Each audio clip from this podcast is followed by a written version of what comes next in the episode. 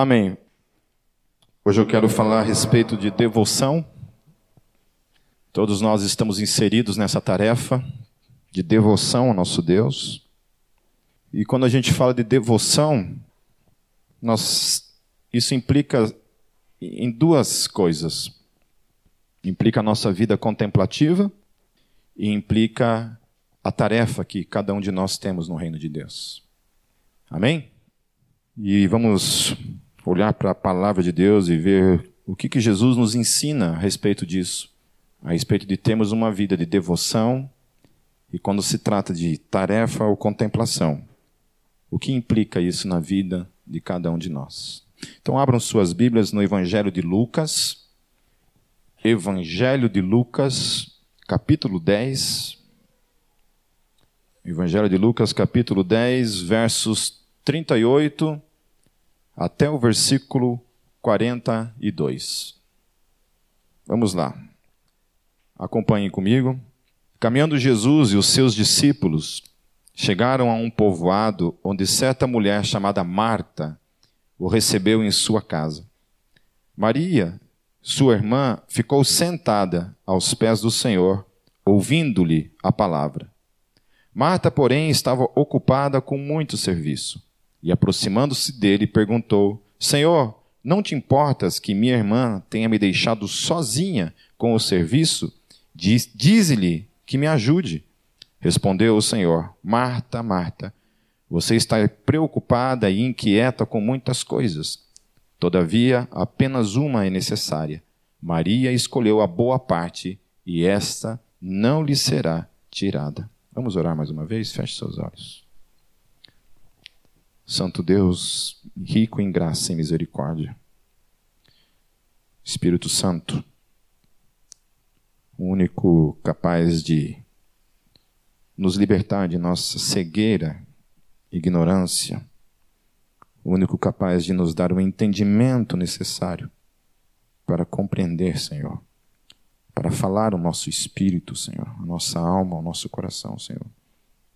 Fale, Deus, com cada um que está aqui nessa, nessa noite.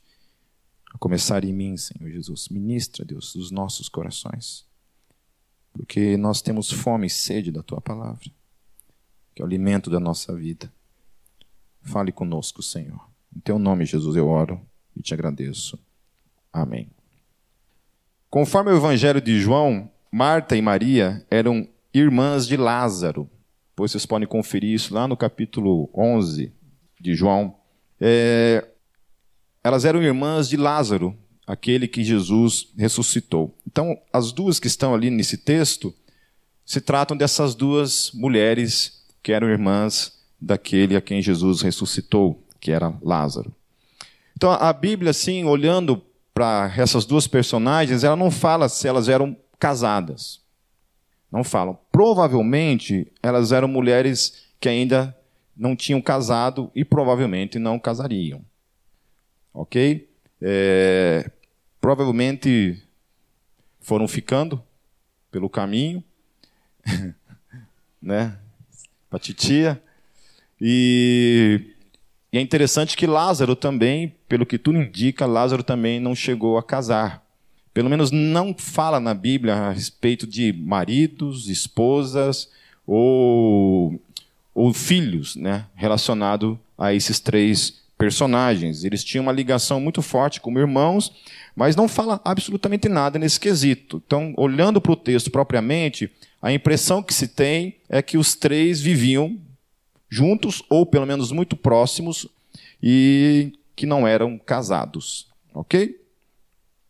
Quando a gente olha assim para a história dessas duas mulheres, nós vamos observar algumas coisas que têm a ver, em especial, com as mulheres também nos, nos dias de hoje, mas não apenas com relação ao sexo feminino, mas com alguns fenômenos que acontecem na nossa vida, no dia a dia.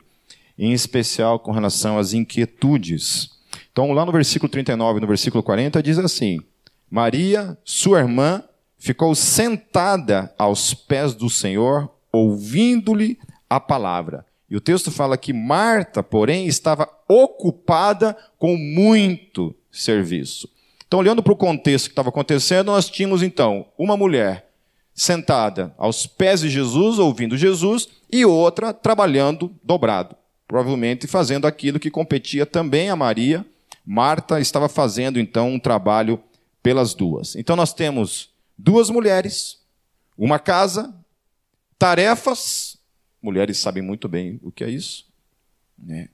Muito mais no quesito casa do que os homens. Né?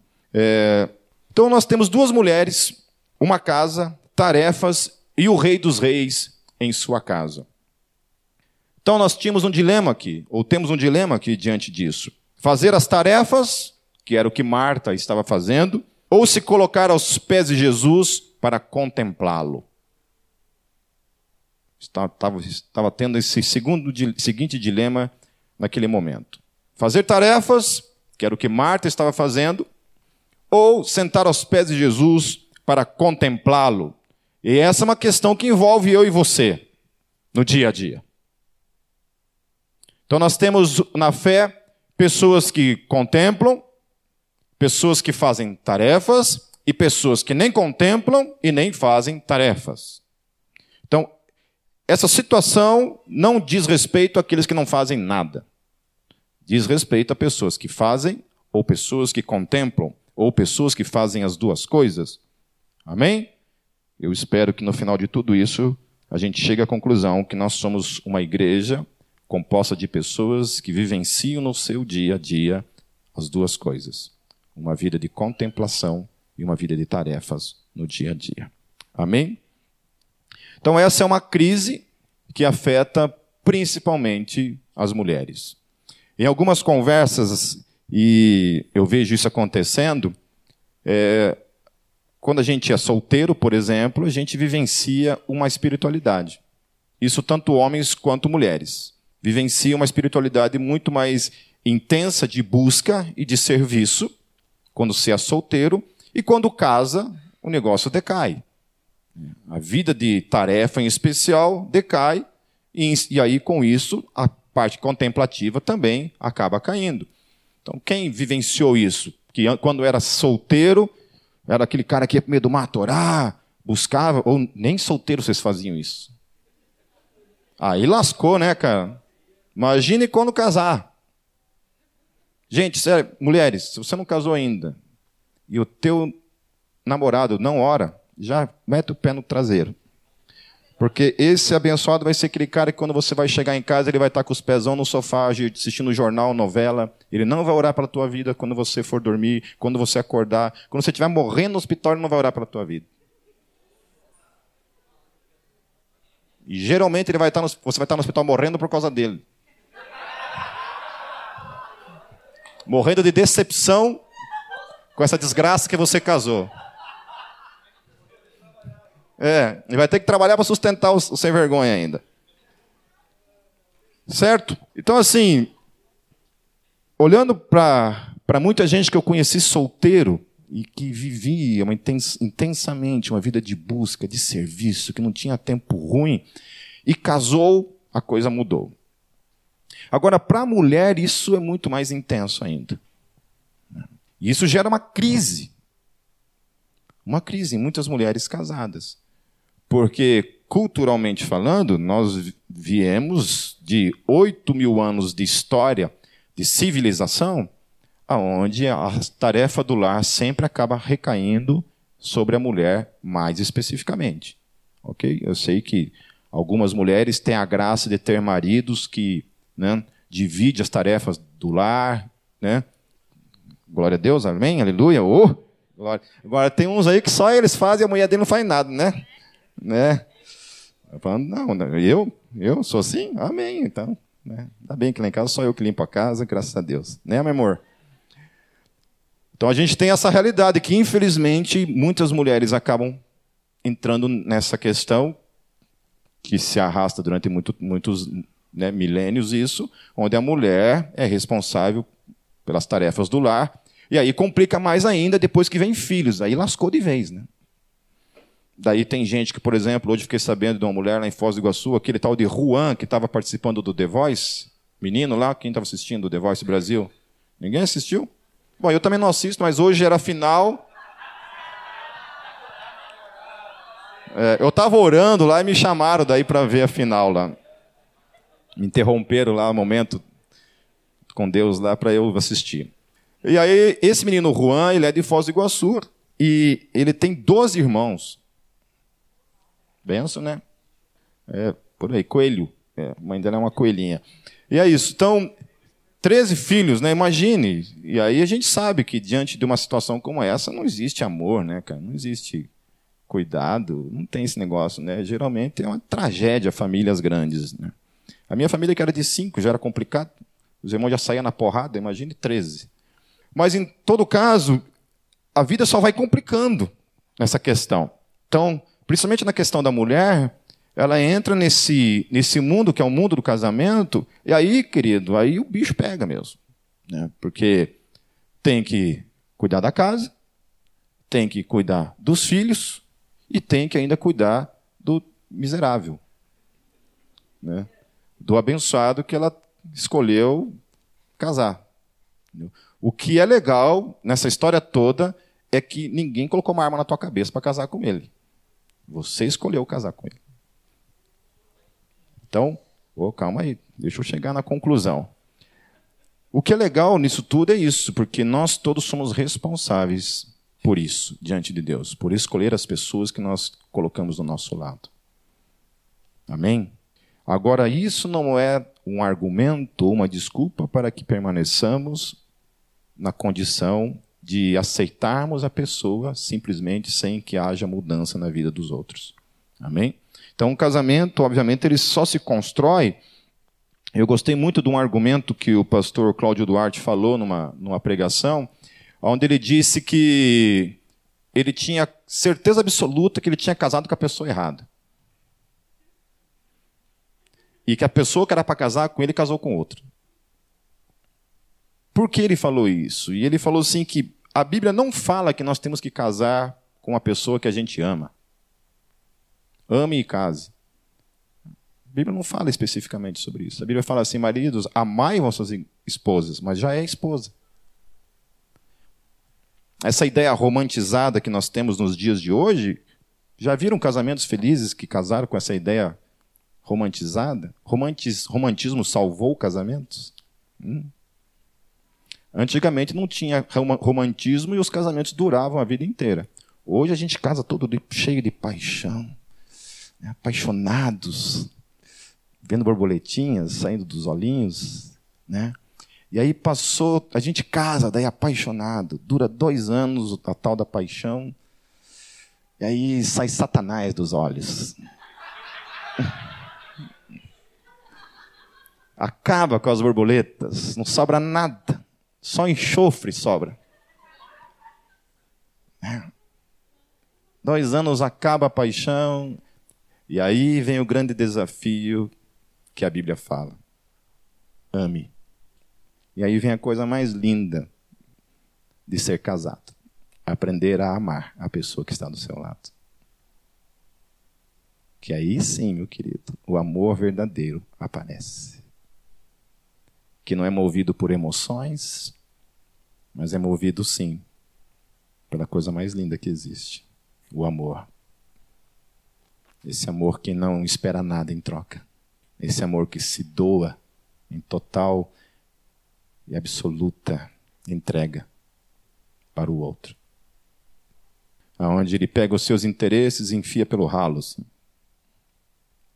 Onde ele coloca os interesses daquele que ama acima de tudo. E aí você começa a engolir sapo, sapo, sapo. Né? Porque você ama. E o melhor é desafiado a amar verdadeiramente. Então, o que acontece é que a mídia, com seus filmes hollywoodianos, destruíram a concepção verdadeira do que é um casamento. Tudo é lindo, maravilhoso, né? nos filmes, mas no dia a dia nós sabemos que a coisa não é assim. Que não funciona dessa forma. Que, pelo contrário, é um desafio. E quando a gente aprende a amar verdadeiramente no dia a dia, é tão maravilhoso, né? Estou há 19 anos casado. É uma benção, meus queridos, estar ali. Vocês acham que foi fácil? Minha esposa está aí? Então deixa eu ficar quietinho aqui. Uma benção, viu, meu amor? Você foi uma benção na minha vida, viu? Literalmente uma benção na minha vida. É, né? Agora, Paulo ele fala uma coisa interessante sobre isso, lá em 1 Coríntios 7,34. Paulo meio que tem consciência, porque esse é um problema desde, desde ontem. Desde sempre isso é um problema. Porque Paulo fala assim em 1 Coríntios 7,34, diz assim: Tanto a mulher não casada como a virgem preocupam-se com as coisas do Senhor para serem santas no corpo e no espírito. Então Paulo ele olha para isso e ele tem consciência de que a mulher solteira ela consegue servir o reino de Deus de uma maneira mais intensa. Amém? Mais intensa. Agora, mas aí Paulo fala, mas a casada preocupa-se com as coisas deste mundo, em como agradar o seu marido. Isso naquele contexto, obviamente, né? vivenciando aquele contexto em que Paulo está inserido, isso era culturalmente a, a, forma como a coisa funcionava. Então isso traz frustrações muitas vezes para a mulher casada ao, e, em não entender que a vida do lar, de alguma forma, é algo que glorifique o nome de Deus. E principalmente na, no atual momento em que nós estamos vivenciando, mais do que nunca, isso é uma coisa extremamente frustrante. Onde o, a tarefa do lar é uma coisa vista como uma coisa atrasada. Né? E como se nós vivêssemos numa era em que as coisas simplesmente se auto-limpam, se auto-arrumam. Né? Não vivemos esse tipo de coisa. Então, eu creio, meus queridos, obviamente que as tarefas do lar, quando os dois trabalham fora de casa, a tarefa do lar deve ser dividida entre os dois. Amém? Eu creio nisso, que o casal tem que entrar num acordo, falar assim: olha, eu vou ficar responsável por isso, você por isso, e dividir as tarefas do lar. Amém? Quando os dois trabalham fora. Se só, só o marido trabalha e a esposa não, nós estamos falando de uma outra situação. Se só a esposa trabalha e o marido não, nós estamos falando de outra situação. Mas se os dois trabalham fora de casa, os dois têm responsabilidade para com a casa. Devem dividir as tarefas em casa. Amém? Certo? Os homens não gostaram? Amém? Levanta a mão assim. Amém. Amém. Fala aí. Amém? Então Paulo ele tem consciência disso e, e Marta entendia isso perfeitamente. Marta sabia que era sua tarefa cuidar de casa. Parece que Maria não entendia muito bem isso. Naquele contexto, pelo menos, Maria parece não entender isso, e Marta, no entanto, entende isso perfeitamente, por isso ela está ali fazendo tudo o que está fazendo, servindo, enquanto Maria está ali aos pés, simplesmente aos pés de Jesus. Então, Marta, por mais que biblicamente denote não ter sido casada, vivia como se fosse. Talvez por trazer sobre si o papel de uma mulher casada na tarefa de casa para com o seu irmão Lázaro. Então, como não, não tinham casado, ela assumiu essa parte como se ela fosse a esposa ou mãe de, de, de Maria, sei lá, e vivenciava esse tipo de coisa na vida dela. Já Maria, vivia como uma mulher não casada. Sua preocupação única na vida era a contemplação, conforme aquilo que Paulo também está falando. Ela preocupava-se com as coisas do Senhor, já Marta com as tarefas de casa. O que é mais importante?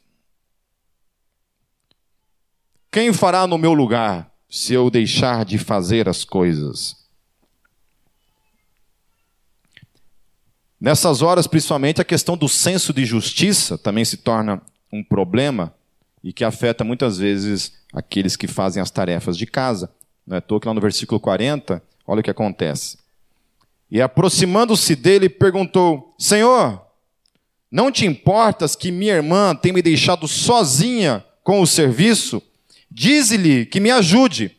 É óbvio que se você está fazendo tarefas em casa, ou você está fazendo coisas dentro do reino de Deus, e você vê uma pessoa ali, aos nossos olhos, parado, sem fazer nada, é óbvio que isso gera uma certa inquietude e um senso de justiça muito forte. É. Eu já levei cada bronca assim. Você não está vendo que eu estou aqui me matando? Você não vai ajudar? Para onde? Né? O homem é desligado. Absolutamente des desconectado dessas coisas. Isso vem de uma criação, obviamente. Isso vem de uma criação. Eu lembro que minha, uma vez minha mãe estava na cozinha, acho que lavando louça, e eu me ofereci para ajudá-la. Eu era bem criança nesse tempo. Eu fui me oferecer para ajudá-la. E o meu irmão mais velho foi para o meu pai e falou isso. Disse, ó, o Volmir está lá. Por que, que vocês estão rindo?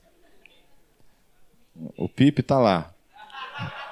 E meu, meu pai levantou de onde ele estava e foi lá e falou assim: saia daí agora. E não deixou eu continuar ali. Que vinha dessa cultura machista, onde o homem não fazia esse tipo de tarefa. É, mulheres, vocês são felizes. Queria vocês serem mulheres a coisa de 40 anos atrás, quando a coisa era muito diferente. Como era muito diferente, mas não tem um problema com, as, com a forma como as coisas são hoje. Eu acho que a forma como as coisas são hoje são muito mais justas mesmo e devem ser dessa maneira mesmo. Amém? Então, Maria, olha, Maria não, Marta olha para aquilo ali como uma, uma questão de meio que injusta. Assim, cara, olha só, eu estou aqui me matando e, e Maria está ali parada. Então, aos olhos de Marta, o que Maria está fazendo, que é a parte da contemplação, não é nada. Então inverte a, a coisa toda. Enquanto que muitas mulheres acham que a tarefa de casa não é nada, certo? É uma, uma coisa meio que inútil, muitas vezes. Aqui o que está acontecendo é o contrário. Marta olha para a contemplação de Maria e olha aquilo como nada. Um, uma vez o meu pastor falou que ele estava orando em casa e não lembro se foi meu pastor ou se foi Caio Fábio num livro, acho que foi o Caio Fábio num livro que disse isso. Ele disse que ele estava em casa orando e chegou um cara e bateu na porta, né? Ele atendeu e falou assim: Pastor, o senhor está ocupado agora? Ele falou assim: É, eu estou orando. É, ah, então já que você não está fazendo nada, você pode me, me ajudar? Então é isso. Às vezes a vida de contemplação, a vida de oração também pode ser vista como nada, como uma coisa inútil. E do contrário, às vezes nós podemos sentir que as, algumas tarefas no dia a dia que não são vistas com, com um certo ar místico, espiritual, né, sobrenatural, essas questões podem parecer coisas sem significado e sem importância. E do mesmo modo, muitas vezes a gente pode olhar para uma vida de contemplação, uma vida de oração, também como uma, uma coisa inútil e nada. Então, o mais revoltante, talvez, para Marta, tenha sido não apenas o fato de Maria não estar nem aí para o que ela estava fazendo, mas o fato de Jesus estar atento apenas a Maria, que não estava fazendo nada.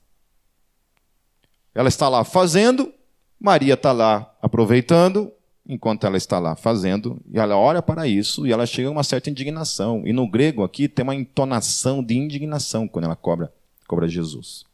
Ela fala, Senhor Jesus, em outras palavras, você não está ligado no que está acontecendo? Ele, ela fala com essa indignação, você não está percebendo o que está acontecendo, o que eu estou aqui fazendo enquanto ela não está fazendo nada? Então, esse é o sentimento de muitas esposas, em especial no dia a dia. Tudo que eu faço não é reconhecido. É. Eu já ouvi isso muitas e muitas vezes.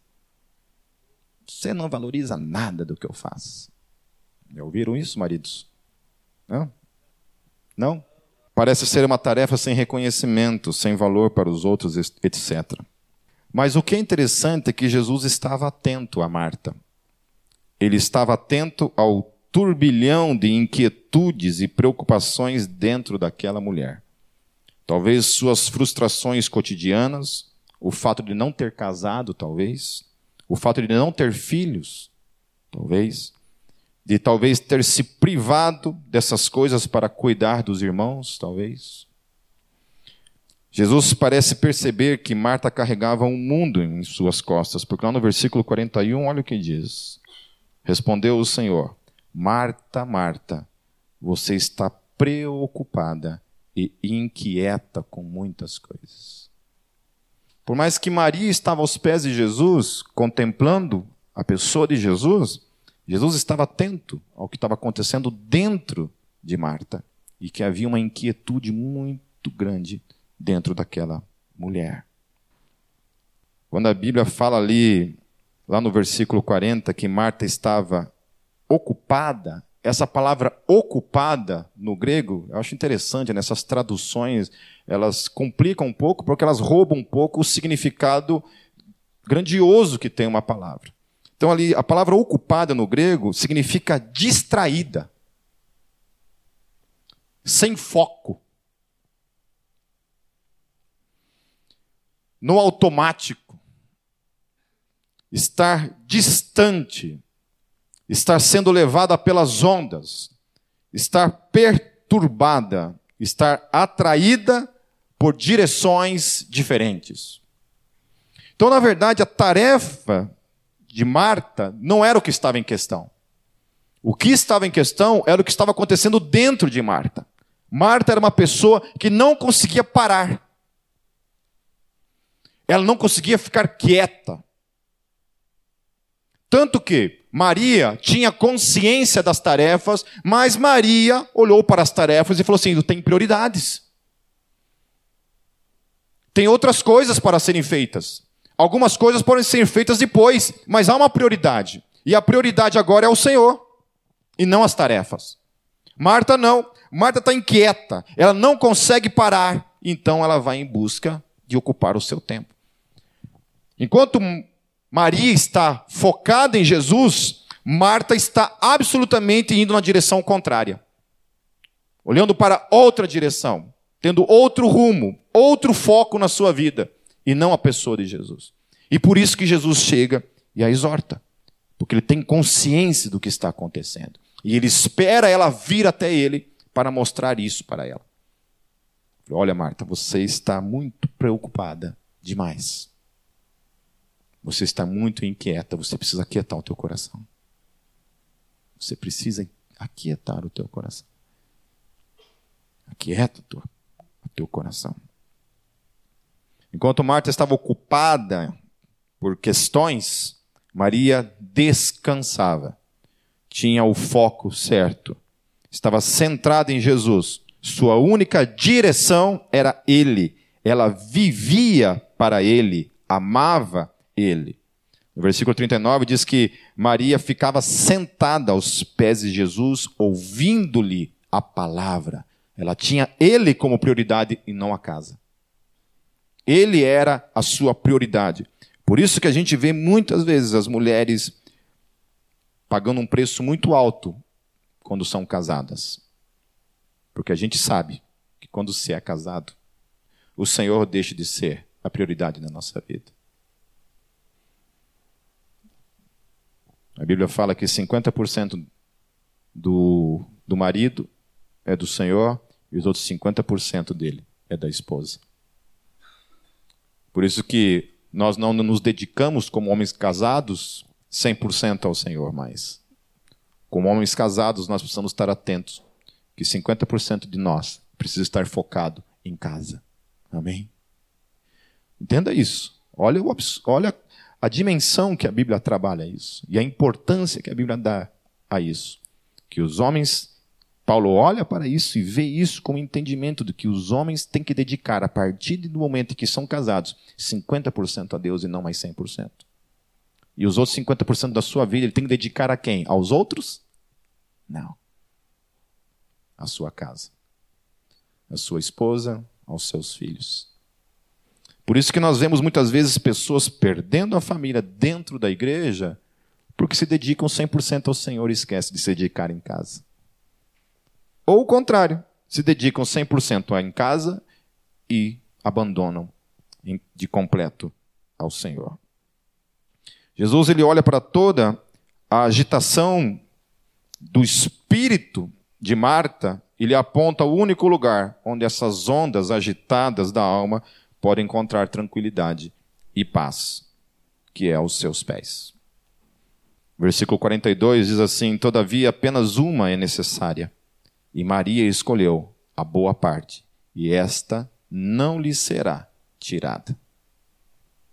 Lá em Isaías, no capítulo 30, no verso 15, tem um texto que eu acho um texto assim, um texto fascinante, que a gente talvez deveria até imprimir, um, fazer um quadro, alguma coisa, e colocar no, na nossa casa, assim, no banheiro, sei lá, num espelho, qualquer lugar, onde isso se tornasse evidente todos os dias para as nossas vidas.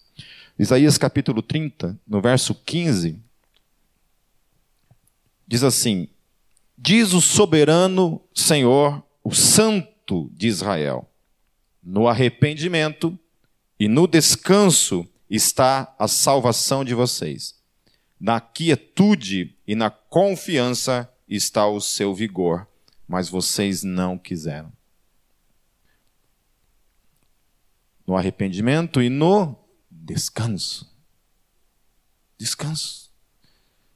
Deus não nos chamou, meus queridos, para vivermos uma vida de turbilhão emocional. Não, não nos chamou para que as nossas tarefas diárias, nossas tarefas de casa, nos roubassem da vida contemplativa.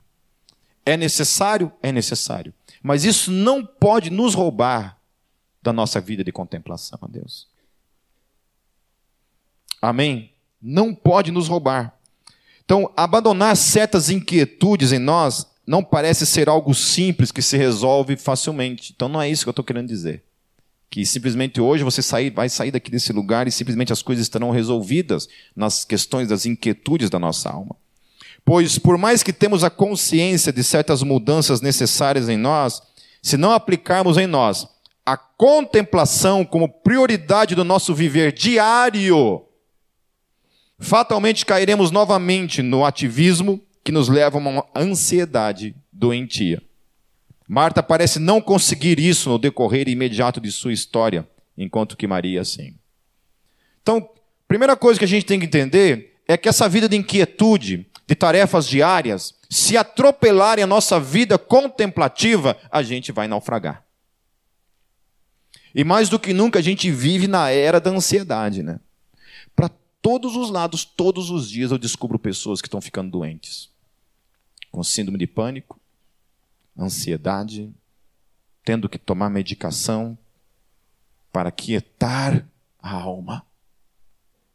Quando alguém fica doente, em especial de uma síndrome de pânico ou uma, uma ansiedade, como eu passei por isso, eu tive que ler muito para isso, para entender o que estava acontecendo comigo.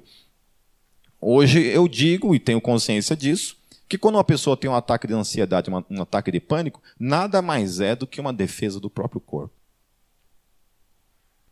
Você sabe quando o computador começa a esquentar? Tem um momento quando ele vai derreter o negócio, e o que acontece com ele? Ele pum, desliga. Antes que você queime tudo. Ele desliga. Quando acontece essas ansiedades na nossa vida no dia a dia, assim, eu vejo gente inquieta, inquieta, inquieta, inquieta, inquieta, inquieta, inquieta, eu falo assim, uma hora vai pifar. Esse aí é um próximo candidato que vai passar pelas mesmas coisas que eu passei. Por simplesmente se colocar no dia a dia as tarefas, tarefas, tarefas, coisas e mais coisas e mais coisas, e se enche de coisas e coisas e tarefas, e fazer e fazer. E aí envolve frustrações, porque você não consegue dar conta de tudo isso, e frustrações e frustrações e frustrações no dia a dia, até que chega uma hora que o corpo para tudo. E aí, meu querido, levantar de onde está, sair desse buraco é uma outra tarefa. E aí só tem um jeito. Quando meu psiquiatra falou assim: Você quer sarar? Eu falei: Quero. Preciso. A primeira coisa, para tudo. Porque o teu corpo parou você na marra. É maravilhoso isso que Deus faz, né? Por mais que a gente olhe para isso, eu não vejo isso como uma coisa da parte de Deus. Né? Teve gente que queria expulsar o demônio de mim. Ixi! Trouxeram até profeta aqui para falar para mim assim: Eis que vos digo, sai Satanás desse corpo. É verdade. Tinha gente que me mandava todos os dias versículo bíblico, assim. De vitória, assim. A música lá, Sabor de Mel, eu decorei ela todo dia, cantava ela. A minha vitória será com sabor de mel. Mas não tinha jeito. Não era oração o problema, não era Bíblia o problema. O problema era só um: fazer. Precisava parar. Eu tive que parar. Literalmente. Tive que desligar meu telefone, tive que mandar uma carta para a igreja, falar: olha, pessoal, eu preciso parar. Eu tive que parar, literalmente. Até a alma se reconstruir novamente, aí você estar em condição, então, de voltar a fazer as tarefas. E vou dizer uma coisa para vocês, meus queridos: nunca mais eu fui o mesmo. Nunca mais eu consegui voltar a ser o mesmo.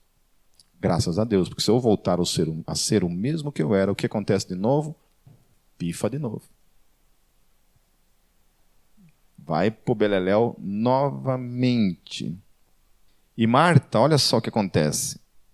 Lá em João, no capítulo 12, eles estavam se preparando para a Páscoa. E olha o que acontece no versículo 2.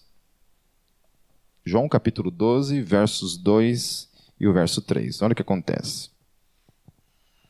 Isso já tinha acontecido todo o processo, né? Disso, Lázaro tinha ressuscitado, Marta tinha visto o poder de Deus, o que Jesus tinha feito, e olha como é que estava acontecendo de novo ali no versículo 2. Ali prepararam um jantar para Jesus. Cadê a Marta? O que, que Marta estava fazendo? Marta servia. Estava lá de novo a miserável.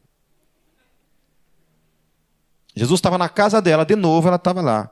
Marta servia enquanto Lázaro estava à mesa com Jesus. Aí no versículo 3, onde está Maria? Olha só a Maria. Maria está lá dentro do quarto vendo o perfume. Da natura, sei lá do que que era. Né? Versículo 3. Então Maria pegou um frasco de nardo puro, que era um perfume caro, derramou-o sobre os pés de Jesus e os enxugou com os seus cabelos, e a casa encheu-se com a fragrância do perfume. Então, novamente, Marta está na mesmice, Marta está preocupada com a casa, Marta está preocupada em servir, e está lá a Maria de novo, com uma única preocupação na sua vida, com uma única prioridade na sua vida, o Senhor Jesus. Ela vai lá, pega o que ela tem de mais caro, que é um perfume caríssimo, que depois Judas vem e repreende aquele momento. Falei assim, por que não venderam esse perfume? Podia dar esse dinheiro para os pobres. Tarefa, tarefa. Repreende Jesus por uma tarefa. Podia ser feito por meio daquele ato contemplativo de Maria. Mas Maria só tem uma coisa no seu coração: o Senhor Jesus está acima de todas as coisas na vida dela. Não há tarefa no mundo que rouba Maria da sua vida de contemplação para com a pessoa de Jesus. Minha irmã, casada ou solteira, se as tuas tarefas diárias estão te roubando de amar o Senhor Jesus acima de todas as coisas, tome cuidado. Talvez seja o momento de você se separar e falar assim: ó, pera aí, para aí. Eu preciso ter a minha vida de contemplação. Eu preciso aquietar o meu coração. Isso vale tanto para mulheres quanto para homens também. Que talvez a inquietude de trabalhar, trabalhar, trabalhar, trabalhar, trabalhar. O cara chega em casa e ele não desliga. Né? Eu conheço uma pessoa muito próxima de mim que é assim. Aonde ele está, ele está com o celular ali. Ó. Trabalho, trabalho. Até a hora de dormir, trabalho. Sábado, trabalho. Domingo, trabalho. Feriado, trabalho. O celular o tempo todo conectado. Como é que está a tua vida de contemplação, meu irmão? Eu não tenho tempo para isso. Eu não tenho tempo para isso. Eu não tenho tempo para dedicar o meu amor por Jesus. E eu não estou falando de fazer coisas, estou falando de uma vida contemplativa aos pés do Rei dos Reis. De adorar a Ele. Marta continua centrada na tarefa, enquanto que Maria continua centrada na contemplação. Maria era uma mulher relacional, As pessoas pensavam isso a respeito dela. Lá no capítulo 11, no verso 31, olha o que acontece. Vendo, pois, os judeus que estavam com ela em casa e a consolavam, que Maria apressadamente se levantara e saíra, seguiram-na, dizendo: Vai ao sepulcro para chorar ali. Maria está vivenciando ali um luto, ela abandona o momento de, de casa porque ela descobre que Jesus estava chegando e havia chamado ela. Ela abandona o momento em que ela está vivendo ali e ela vai na direção de Jesus. As pessoas que não ouviram isso achavam que ela ia lá no sepulcro, no sepulcro chorar por Lázaro, porque ela era uma pessoa relacional. Ela era uma pessoa que estava mais preocupada com a relação do que com as tarefas no dia a dia. Sabe, às vezes nós nos enfiamos em tarefas por simplesmente nós queremos fugir das nossas relações, e em especial a relação com o nosso Deus. O nome Marta, olha o que significa o nome Marta. A mulher já é amaldiçoada pelo nome. Marta significa senhora, patroa ou dona de casa, protetora do lar. Sabe qual é o significado da palavra Maria, do nome Maria? Maria significa rebelião.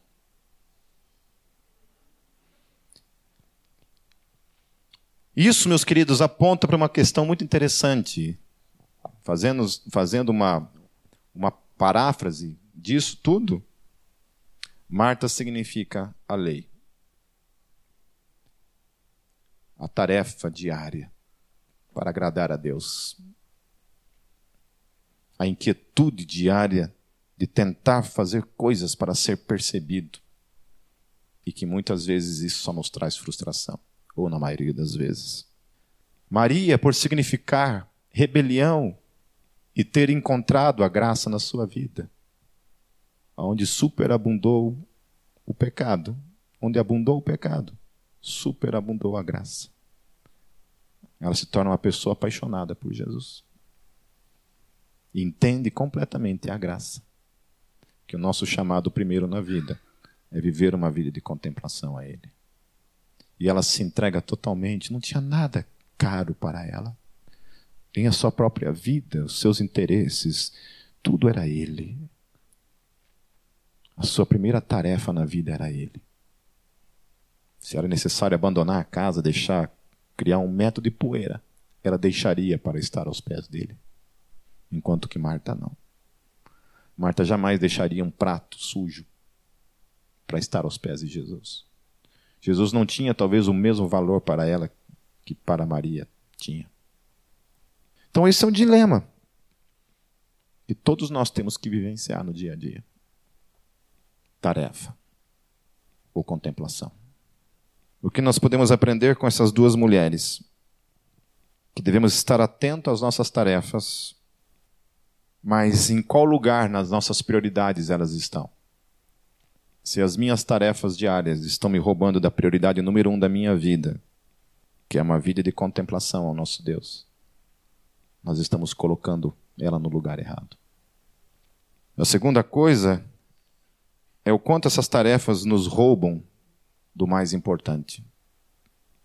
E a terceira coisa é o quanto elas ofuscam o nosso descanso em Deus. Talvez fosse o momento assim de todos nós como igreja voltarmos ao primeiro amor. Talvez esquecemos um pouco as tarefas, sabe? E começarmos a viver uma vida de contemplação, primeiramente, na nossa vida. Sempre quando as pessoas me, me procuram em busca de conselhos, por se sentirem perdidos, por, por estarem sem direção, a primeira coisa que eu falo para as pessoas é: como é que está a tua vida de contemplação? Tua vida de oração, tua vida de busca diária? Como é que está isso? Porque tudo começa ali. Tudo começa ali. Começa naquele momento em que você entra no teu quarto, dobra o teu joelho do lado da cama e busca a voz de Deus. Agora, quando a nossa vida é esse negócio de sair arrebentando tudo no peito, ó, buscando resolver por nossos próprios, por nossos próprios meios, formas e maneiras, a gente só vai se arrebentando pelo caminho. E a gente adoece pelo caminho. Que o mais importante da nossa vida seja estarmos aos pés do nosso Senhor. Amém? Amém? Feche seus olhos. Santo Deus, nós queremos aquietar os nossos corações diante da tua presença. O Senhor sabe as preocupações que, que estão sobre cada um de nós, as inquietudes, as incertezas, a sensação de muitas vezes estarmos perdidos, a sensação de que o que fazemos não é visto, de que não tem valor. Deus nos ajude a voltar ao primeiro amor, Senhor. Onde a primeira coisa que precisa fazer sentido para cada um de nós, Senhor, é a nossa vida de contemplação aos teus pés. Tua palavra nos ensina, Senhor, buscar em primeiro lugar o teu reino e a tua justiça. E as demais coisas nos serão acrescentadas, Senhor. É por cremos nela, na tua palavra, que nós estamos aqui, Senhor, clamando para que o teu Espírito imprima em nós essa realidade. Deus nos ajude, Senhor, a levantarmos nas madrugadas para buscarmos a tua face. Deus nos ajude, Senhor, a termos momentos diante da tua Shekinah, da tua glória. Deus nos ajude a termos uma vida de entrega total e busca total pela tua face. Deus, que as nossas tarefas no dia a dia, Senhor, as quais a gente não tem como fugir por completo, mas que elas não se tornem um fim em si mesmo, Senhor Jesus. Que elas não, que elas não nos destruam. Que elas não gerem ainda mais, Deus, frustrações e inquietudes em cada um de nós. Mas do contrário, Senhor, que a gente possa primeiramente alcançar do Senhor a força, a vida, a paz, a alegria, o descanso, para que essas coisas se tornem mais fáceis, Deus, no dia a dia porque nós estamos cheios do Teu Espírito e da alegria do Senhor. Graça e paz sobre cada um de nós. Amém.